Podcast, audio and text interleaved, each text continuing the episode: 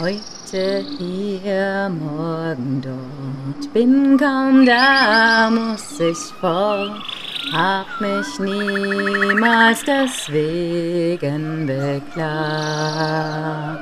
hab es selbst so gewählt, nie die Jahre gezählt, nie nach gestern und morgen gefragt. Manchmal träume ich schwer und dann denk ich, es wär Zeit zu bleiben und nun was ganz anderes zu tun. So vergeht Jahr um Jahr und es ist mir längst klar, dass nichts bleibt, dass nichts bleibt, wie es war.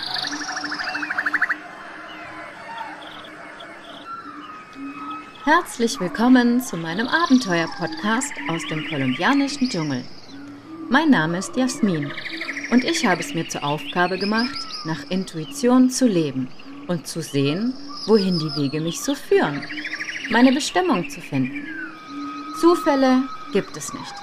Es sind entweder meine Wünsche oder meine Taten, die zu Ergebnissen führen. Ich sitze hier auf einer selbstgebauten Schaukel, mitten im Nirgendwo. Und genau das wollte ich auch so. Ich bin fast zehn Kilometer weit weg von der nächsten Bevölkerung. Was an sich nicht weit ist, aber hier, wo es keine Straße gibt, also nur einen Hasenpfad, wo kein Auto fährt, es keine Handyverbindung gibt oder gar Wi-Fi, keine Schilder oder gar Apps, die einem zeigen, wo man ist. Hier, hier möchte ich eigentlich einige Zeit verbringen. Und genau genommen waren es dann über drei Monate. Auf Google Maps ist hier eigentlich einfach nur ein großes graues Feld. Und genau hier bin ich. Umgeben von Tieren, Dschungel, Urwaldriesen, also alte Bäume namens Karakuli, die circa 400 Jahre lang schon hier sind. An dem hängt auch meine Schaukel, auf der ich immer so singe, so jeden Tag, weiß nicht, eine halbe Stunde vielleicht. Wobei Zeit spielt irgendwie auch keine Rolle. Ich habe nicht mal eine Uhr.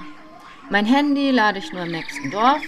Meine Lampen sind solarbetrieben. Es gibt einen Wasserfall in der Nähe zum Baden und mit Trinkwasser.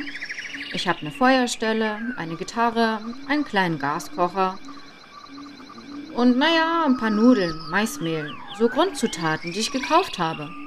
Ansonsten wachsen ganz natürlich Kakao in Massen, Papaya, Avocado, Mango, Banane, Kokabäume, Cannabis, Tabak und noch so einige andere Heilkräuter, die man ebenso braucht. Und mein Lebensraum, also meine Hängematte unter einem Bambusdach, selbst gedeckt, mit Palma Iraca, bin ich ganz stolz drauf, einem Kompostklo etwas entfernt, also sprich einem Loch im Boden und einer Klorolle, die ich in eine Plastikflasche gesteckt habe, damit sie nicht so feucht wird. Und das ist so meine kleine freie Fläche mit einer unglaublichen Aussicht auf Santa Marta, auf die ganze karibische Küste bis Barranquilla. Ja, mitten im Dschungel, in der Sierra Nevada de Santa Marta.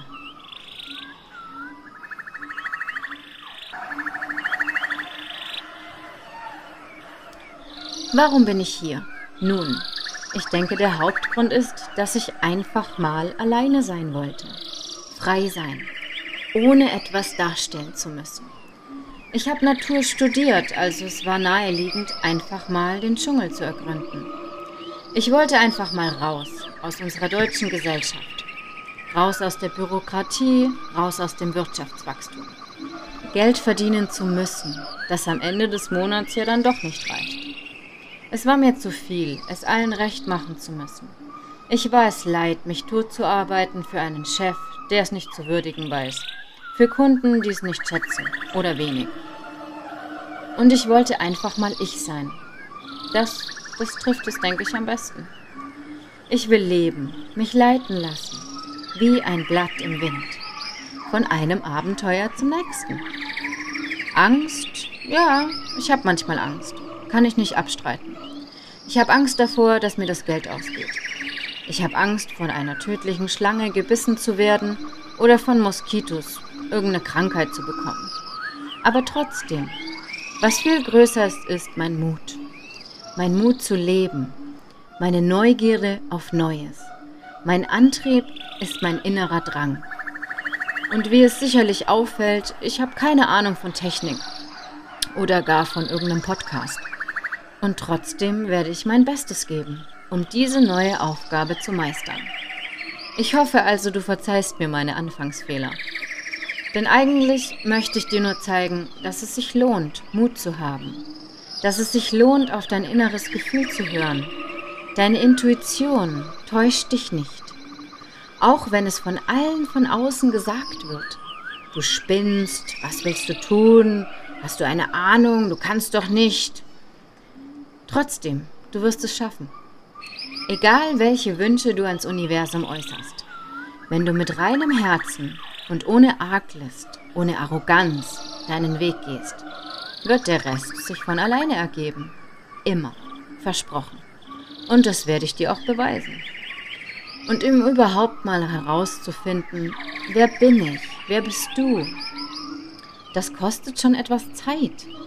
Aber Lebenszeit haben wir ja, oder? Also ich, ich nehme jetzt die Zeit.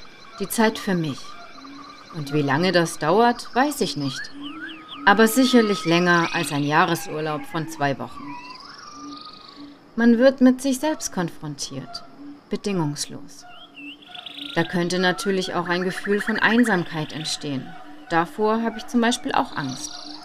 Aber bis jetzt reiche ich mir vollkommen aus.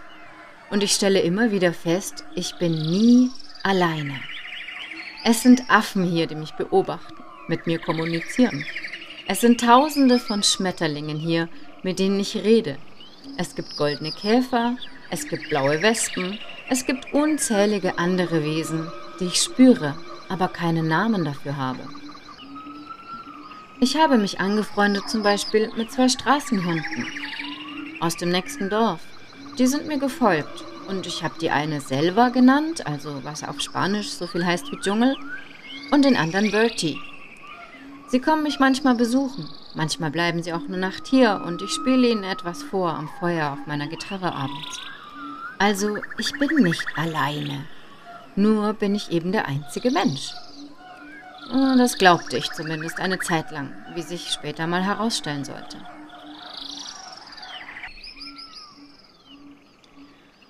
Also ich verbrachte die ersten Tage hier im Nirgendwo damit, Steine zu suchen für meine Feuerstelle eine Hütte aus Bambus zu errichten, mit einer Machete die Blätter von der Palma Iraca zu schneiden, sie dann zu flechten und mir dann mein Dach damit zu decken. Es waren circa 2000 Blätter. Und so um die 50 konnte ich tragen. Also war ich schon mal einige Tage damit beschäftigt, nur die Palmen zu suchen, die circa zwei Meter hoch wurden, und sie am Stiel abzuschneiden, dann zu meinem Platz zu tragen und dort zu verflechten. Ich hiefte sie auf die Bambusstangen, bis es irgendwann ein Dach wurde. Nun, sicherlich würde ich keinen Preis in Architektur damit gewinnen, aber es war trocken und es fühlte sich wie ein Heim an. Und das war mir wichtig. Ich stellte meinen Gaskocher als eine Art Küche auf, wobei ich eh meistens am Feuer kochte. Und das hatte schon mal so circa eine Stunde pro Tag verschlungen, um überhaupt Feuerholz zu suchen. Feuerholz, das nicht zu nass war, versteht sich. Eine schwierige Aufgabe aufgrund der Luftfeuchtigkeit. Aber es gab viel Treibholz am Fluss. Und dann schaffte ich es nach Hause. Ich schaufelte mir meine Komposttoilette, Schaufel und auch jegliches anderes Werkzeug sowie Machete oder auch einen Kochtopf, Besteck, Teller. All sowas habe ich mir von jemand aus dem Dorf geliehen. Meine Hängematte hängte ich dann so auf, dass ich jeden Morgen und Abend über die Stadt und das Meer schauen konnte. Ich verpasste keinen Sonnenaufgang oder Untergang. In all seiner Pracht, immer wieder war ich fasziniert davon, wie die Sonne ins Meer untertauchte und die Stadt sich heller leuchtete. Am Äquator ging die Sonne wirklich jeden Morgen um 6 Uhr auf und um kurz nach sechs, halb sieben vielleicht, auch wieder unter. Also ich schlief nie sehr lange und ging früh ins Bett. Ich war eh meistens fix und fertig von der körperlichen Arbeit. Tagsüber aß ich Früchte, kochte meist am Abend und manchmal auch am Morgen. Wenn es sich anfühlte, als könnte es Sonntag sein, nahm ich mir einen Tag frei. Das heißt, ich ging zum Wasserfall zum Baden oder pflückte Kakaobohnen, um sie dann in einem alten Sack aufzuhängen. Nach circa sieben Tagen waren sie fermentiert. Den süßen Saft kochte ich mir ein zu einer Marmelade. Brot backte ich mir aus Maismehl, meistens frisch am Morgen. Und als die Kakaobohnen fermentiert waren, also nach Alkohol rochen, legte ich sie nochmal circa fünf Tage zum Trocknen in die Sonne. Ich wendete sie mehrmals am Tag und als sie trocken waren, lieh ich mir eine Mühle, um sie zu zermahlen. Mein erstes eigenes Kakaopulver. Dann erhitzte ich es langsam, gab Milchpulver dazu Frische Milch wäre ja auch sofort schlecht geworden und köchelte es mit Panella, also mit Rohrohrzucker, ein und stellte meine erste eigene Nutella her.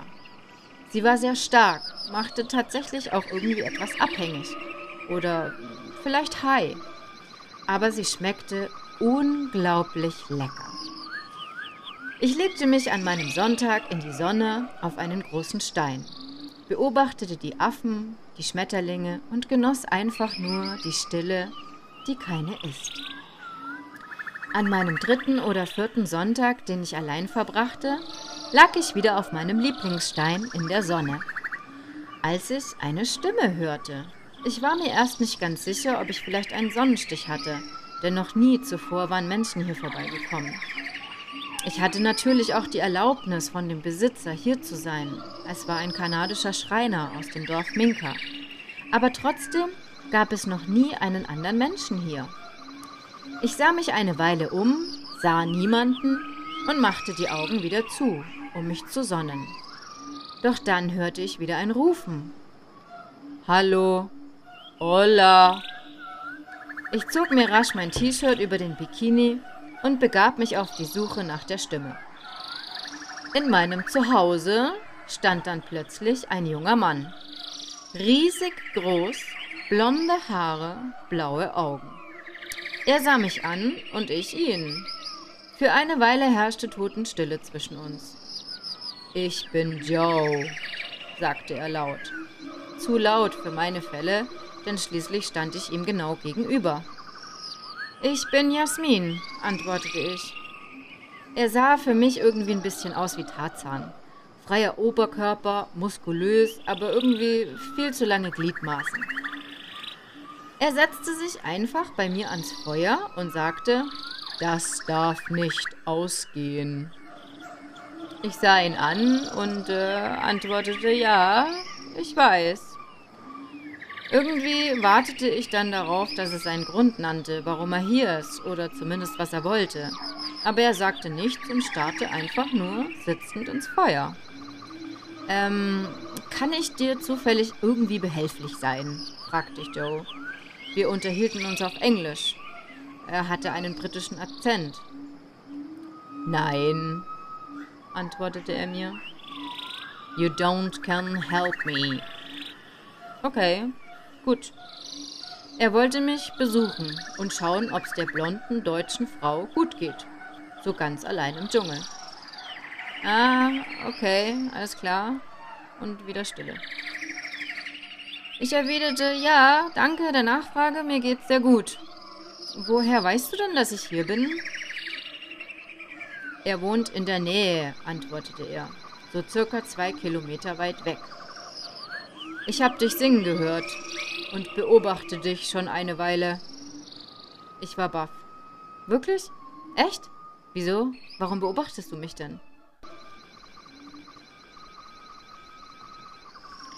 Er gab mir keine Antwort.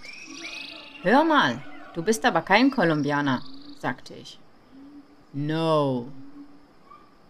Und sollte ich Angst vor dir haben? fragte ich ihn. No. Also sehr gesprächig bist du auf jeden Fall nicht. Irgendwie merkt man das. I need to go. Also er musste wieder los. Und mit diesen Worten stand er auch schon auf und ging vom Feuer weg. Einfach in eine Richtung. Danke für deinen Besuch, rief ich ihm hinterher. Bitte, murmelte es. Ach, und äh, beobachte mich bitte nicht mehr, rief ich ihm noch nach, aber er gab mir dann keine Antwort mehr und verschwand einfach im tiefen Grün der Blätter. Tarzan also, mit einem britischen Akzent. Als ich das nächste Mal im Dorf in Minka war, besuchte ich den Eigentümer des Grundstücks. Er hatte eine Schreinerei und fertigte für umliegende Hostels und Bars die Innenausstattungen. Ich erkundigte mich bei ihm nach Joe. Er lachte. Du hast also unseren Joe aus dem Dschungel kennengelernt, zwinkerte er mir zu. Schräger Vogel, oder? Er ist Autist und lebt seit circa zwei Jahren ganz alleine dort draußen. Seine Mutter schickt ihm meistens etwas Geld aus London. Aber er behauptet, er wäre Schriftsteller. Aha, okay. Autist also. Und äh, sollte ich Angst vor ihm haben? hakte ich nach. Nein, antwortete der Schreiner. Er ist vielleicht etwas mundfaul, aber gefährlich ist er sicherlich nicht. Er kommt sehr selten ins Dorf, hat aber anscheinend alles im Griff da draußen. Nun, äh, es beruhigte mich irgendwie. Und wer hätte es gedacht? Eines Abends, als ich gerade die Lichter und Kerzen löschen wollte, stand wieder aus wie aus dem Nichts Joe vor mir. Ich erschrak mich fürchterlich.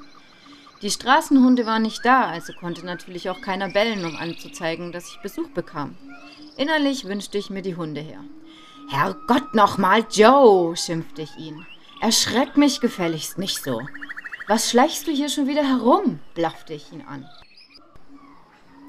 Du hast keine Klingel, sagte er kurz und bündig. Ja, ja, natürlich, das stimmt. Ich habe keine Klingel. Aber schließlich ist meine Hütte ja auch nach allen vier Seiten offen. So waren Autisten nun mal. Sie brachten es immer kurz und bündig auf den Punkt. Er setzte sich ans Feuer und starrte hinein. Freundlich fragte ich ihn, möchtest du etwas trinken vielleicht? Ich habe Tee, wenn du möchtest. Ich trinke keinen Tee, antwortete er. Wirklich, Du solltest ihn probieren. Er schmeckt toll. Zimt mit Nelke, getrockneter Orange und ich trinke keinen Tee. Okay, alles klar? Gut, ich gab ihm Wasser.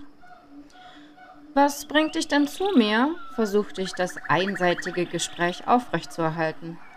Er starrte weiterhin einfach nur ins Feuer und äh, antwortete irgendwie trocken, ich wollte wissen, ob du noch lebst.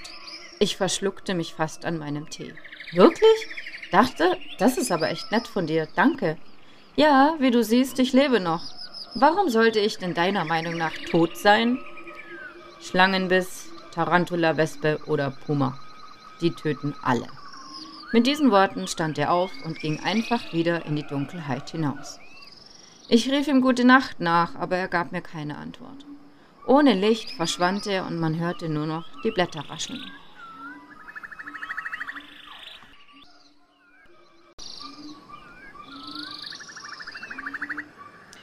Am nächsten Morgen versuchte ich mir eine Klingel zu basteln. Gar nicht so einfach unter den gegebenen Umständen. Schließlich sollte es etwas sein, das so laut zu hören war, im näheren Umkreis zumindest, dass ich auch wusste, dass es meine Klingel ist, um nach Hause zu kommen. Und doch sollte es auch so konstruiert sein, dass ich selber bei Nacht nicht drüber falle. Die Klingel sollte natürlich auch als solches erkannt werden und benutzt. Also hängte ich ein Seil in einen von meinen Hauspfosten. Der Bambusstiel hielt einiges aus und ich spannte das Seil in Richtung Hasenpfad. Von hier aus sollten wohl normalerweise Menschen kommen, wenn es denn welche gäbe, dachte ich. Ich schrieb mir auf ein altes Brett in großen Buchstaben mit einem schwarzen Edding Klingel in drei verschiedenen Sprachen Deutsch, Englisch und Spanisch. Somit deckte ich alle Ankömmlinge ab, wenn man dann auf der einen Seite an dem Seil zog, schlug ein kleiner Stein auf eine alte Pfanne bei mir im Häuschen. Also es erzeugte ein lautes Geräusch. Keine sehr tolle Klingel, klar, aber effektiv. Ich hoffte einfach, dass Joe sie benutzte. Die Hunde Selva und Bertie kamen nun auch öfter, denn sie hatten für sich erkannt, dass ich sie immer fütterte. Sie eine warme Decke hatten am Feuer und so fingen sie tatsächlich auch an, mich zu beschützen. Nun, somit hatte ich also gleich drei Klingeln, aber die Hunde waren sicher so effektiv wie die Pfanne. Doch waren sie ja meistens mit mir unterwegs, wenn wir denn draußen waren, also konnten sie auch nicht bellen, wenn jemand bei mir zu Hause sein sollte. Tja, das sind eben so Alltagssorgen da draußen im Dschungel. Als ich mal wieder Zeit fand, mich auf meinem Lieblingsstein zu setzen, dachte ich nach. Etwas über ein Jahr war es nun her, dass ich in Luzern am Vierwaldstätter See die alte Dame traf, die mir die Karte gab. Hatte ich nun meine Bestimmung schon gefunden? Meine Reise hatte ja begonnen. Inmitten der Pflanzen außerhalb unserer oder jeglicher Gesellschaft, ist das meine Bestimmung? Ich fühlte, dass ich hier ganz ich sein konnte.